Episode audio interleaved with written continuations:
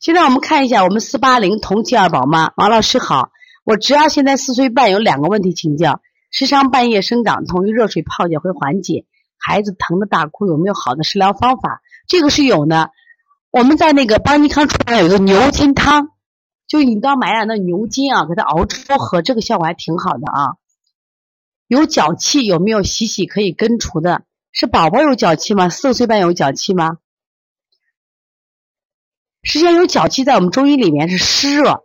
湿热的话，我倒建议你买点茯苓，茯苓煮水和薏米水泡脚，给他除脚气会更好一些啊。还有一个自己孩子的，就一岁半，昨晚发烧三十八度，一一晚上没睡踏实，不清楚是不是昨天晚上吹风了，还是春夏交替影响的。这个小孩发烧啊，没睡好的话，如果一般小孩发烧三十八度，他睡眠不太影响。就是生长发热，一般要睡不好的情况，考虑什么情况啊？就是肚子有货，就是我们肚子有积食的加外感，一般都先清积食再解表啊。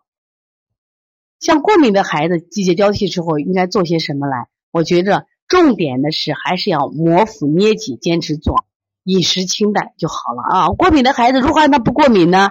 你关键要脾胃要正气足嘛。脾胃要正气足啊！其实你们老觉得食物清淡，你们保证不了。你把单一的食物做花样嘛，把那面做成馒头，做成饼，做成菜盒，就是做花样，孩子照样爱吃啊。这样的话，孩子脾胃强大了，孩子就好。